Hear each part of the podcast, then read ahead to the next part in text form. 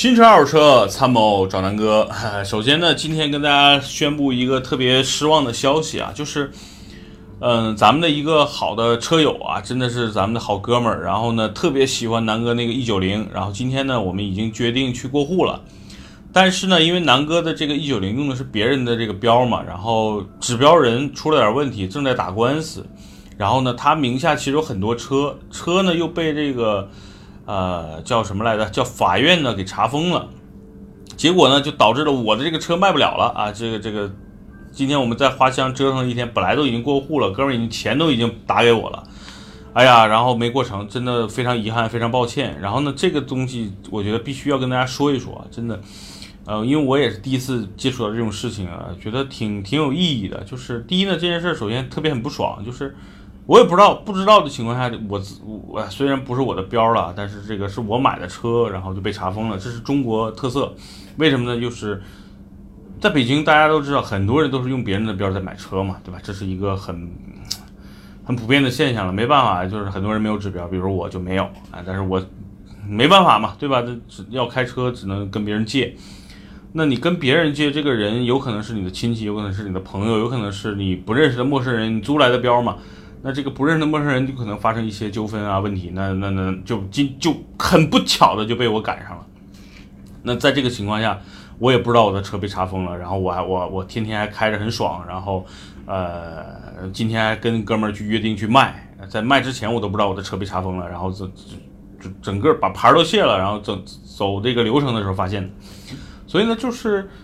确实，在北京，你用别人的标会会带来一些潜在的风险，比如这是一种风险。另外一个呢，就是比如说你你你，比如说我租别人的表，然后呢，我开这个车把出了一些大的事故，比如把人撞了呀，把别人车撞了，然后这个，比如说我开的很破的车，几千块钱的车，我撞了一个一百万的车，那我就跑了呗，车扔那儿我就跑路了，然后这个车又不是我的，对吧？然后呢，这个。可能，可能公安机关呀，就就或者是各种机关、保险公司就会找到这个指标人了。所以指标人其实也存在风险的。虽然肯定我跟指标人之间会有一些这个协议啊，约定双方的一些一些啊责任的分摊，但是真正发生的情况下，我觉得谁也跑不掉。这是一个呃，怎么说呢？就是都有问题啊。你理论上租赁指标也是不是一个特别啊合规合法的事情。所以今天让我赶上了，没办法，就是。呃，但是遇到这种现象，我必须要给自己维权，毕竟这是我花钱买的车，只不过是用的人家的指标，你法院扣他，那这个车证明不是他买的，你怎么可能会证就扣呢？对吧？你可以把指标扣了，但是车是我买的，但这个东西对吧，很难去去去搞了，所以我我最近会找一个律师帮我去。把这个事情处理一下啊，这是这是第一件事，跟大家宣布一下，就是大家买车的时候，那无大家不用担心，如果你去买二手车，这个车是抵押的，然后在二手车这个交易大厅就过不了，所以这个风险大家不用去承担啊。就今天我跟大家说这个事情，就是在于你去租指标，或者是啊，你把你的指标已经租给别人了，可能会发生的风险就是在这儿了啊。真的这个，但是我这个车还是正常可以开的，它只是啊，目前封相当于查封了一个我的交易权。啊，就是我现在没法去交易这个车，但是我使用是没问题的，所以这个车我先开着吧。啊，一九零也是个很经典的车，这个车我也整备完了。说实话，现在卖我已经亏了一万块钱了，然后那我就我开一年，其实反正我也是亏一万块钱嘛，那我就再开再开一年嘛。但是首先像今天这个南哥的一个好兄弟啊，也是做视频、做影视、做影视剧的这个兄弟，先先道个歉。但是呢，通过这件事，我们一回生二回熟，真的成为了一个好朋友。然后他目前呢。在拍一个，因为保密关系啊，我不能乱说。在拍一个特别大的一个电视剧，正好是在呃房山的影视基地。下周呢，我会给我会和我们的牛鞭同学一起去探班啊，看看他们这个影视剧的拍摄的流程。毕竟南哥现在也在拍视频嘛，跟这些更专业的人士学一学啊，我觉得这事儿挺好的。然后这个小兄弟确实今天非常抱歉啊，这个音频今天首先这边段送给你，好吧？呃，说完这句话就完事儿了。第二呢，就是说一说这个这两天我跟我们牛鞭同学，因为我们俩都都住在北京房山嘛，呃，我住五环边，他住快接快到六环的地方，然后每天我们从公司往回走，每天都这两天连续三天发生特别奇怪的事儿，就是大家知道，从南四环、南五环到房山要走一个京良路。然后呢，那块儿正在修路，然后粉尘特别大，因为北北京不管这两天雾不雾霾，那边呢整个的粉尘扬沙特别多，因为大车特别多。然后呢，前天我跟牛鞭回去的时候呢，就是我们从那天我给大家拍视频了，我去爬香山了，因为最近太胖了，减肥。从香山下来回来，一路上呢就有一台这个敞篷版的 TT 啊，奥迪 TT。然后那天天气很好，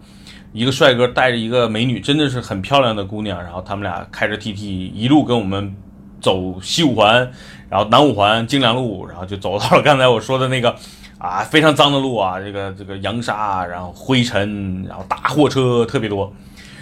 啊，这哥们儿我看着也不关敞篷，就那么开着就就挺过去了。我跟我跟牛鞭心里骂念啥那什么啊，泡妞就为了为了装逼，这个这个吃灰了啊。我们俩觉得哎挺有意思，这 T T 这车真的晚上开着敞篷挺好看，但是开车这人怎么想的呢？那么大灰尘，你不会把整个敞篷关了吗？就是为了让我们看看你的坐在副驾驶位置的美女女友吗？啊，这个这个我们很羡慕嫉妒恨啊，对吧？你车好，美女又漂亮，这这让我们非常的嫉妒，尤其让牛鞭啊产生了骂他的冲动啊。那第一点，第二天啊，就我们又遇到了一个，昨天呢。就是我们回家的时候，又遇到了一个开宝马三二八敞篷版的一个兄弟。啊，三二八很很熟悉，因为我跟 Tony 二零一六年去美国的时候，然后我们借了一辆车，就是 Tony 的哥们儿的车，就是三二八 Beamer 的这个敞篷版。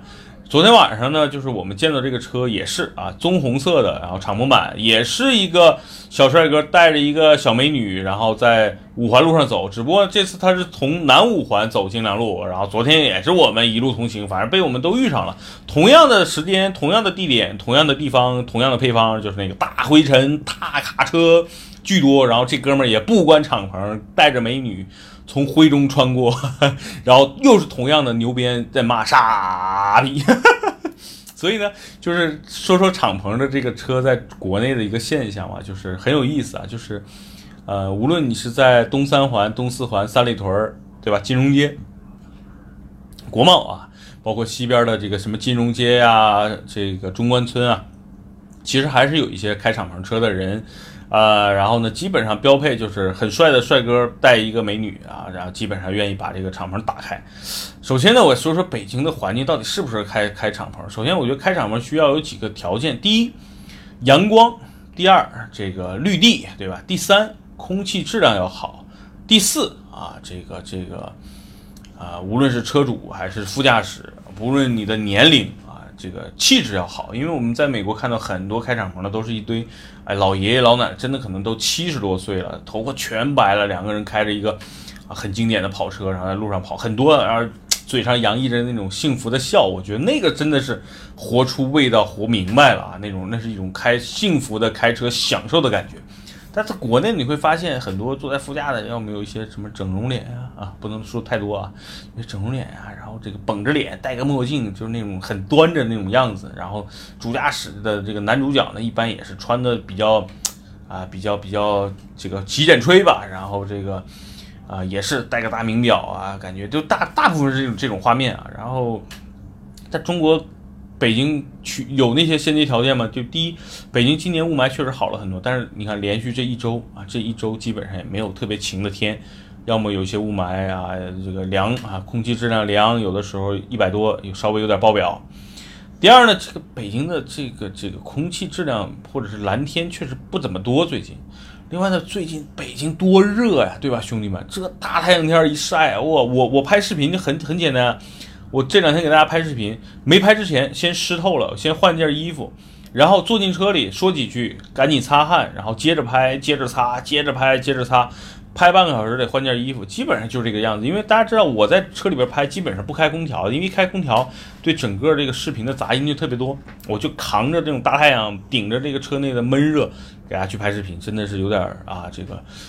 哎呀，春蚕到死丝方尽，蜡炬成灰泪始干的感觉了。所以这是。这是我觉得北京的天儿真的不太适合开敞篷，尤其是这个季节。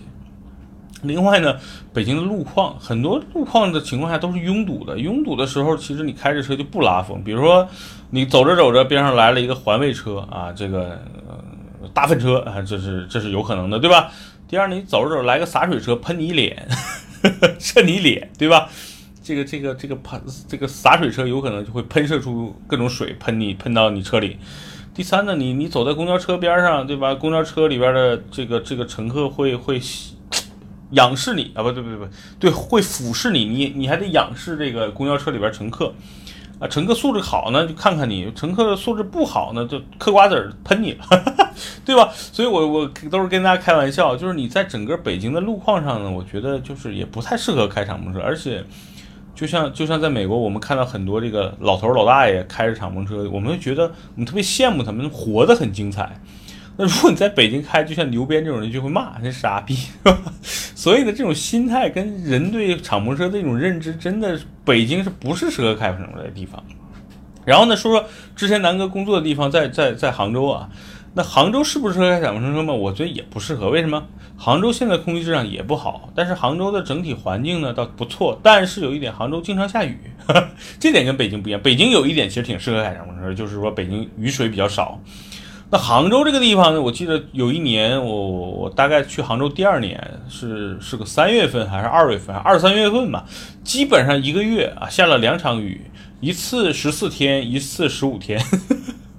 吧？大概就是这么个情况，所以在这种多雨的地方，敞篷也是个摆设，对吧？另外呢，敞篷会牺牲很多舒适性，比如说隔音啊啊，比如说后备箱的空间啊，因为敞篷嘛，很占据了很多空间，同时呢，它隔音也不那么好，所以整个敞篷车其实啊，适合的地方也不外乎国内那几个城市，不太拥堵，对吧？然后俊男美女比较多，比如深圳呢，我觉得挺适合。啊，这个除了深圳的其他地方，真没太想出来哪些地方更适合啊。就是人又少，然后经济发达，然后这个这个俊男美女又比较多。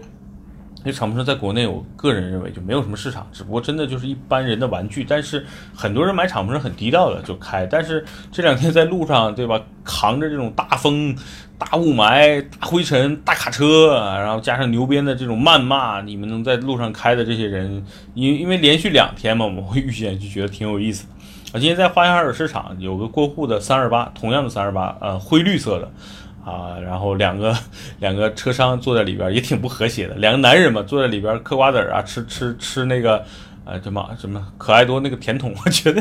也挺也也也挺有意思的。反正总的来说吧，就是大家身边开跑车开跑车的人挺多，但是开敞篷车人真不太多。确实啊，跑车比起敞篷车来更适合大家作为一个玩具去体验。敞篷车这个东西啊，真的是啊，量力为量。量力而行吧，好吧，今天就碎碎念念跟大家扯一扯，扯扯淡，然后呢，跟大家说一下我的这个宝马一九零暂时卖不了了啊，就是，呃，需要我最近找个律师帮我去协调一下，看看什么时候能卖。首先呢，也再次向今天给我打了钱的这个车友表示遗憾啊，嗯，这期音频发完之后，我会第一时间艾特你啊，向你报说一声抱歉，好吧。然后大家如果对对对南哥的视频音频感兴趣，记得关注公众号南哥说车，然后其他平台也都有南哥说车的各种。啊，公众号啊，汽车家呀，是吧？这个老司机啊，大家都可以去关注一下。谢谢大家啊，这期节目就跟大家聊到这儿，拜拜。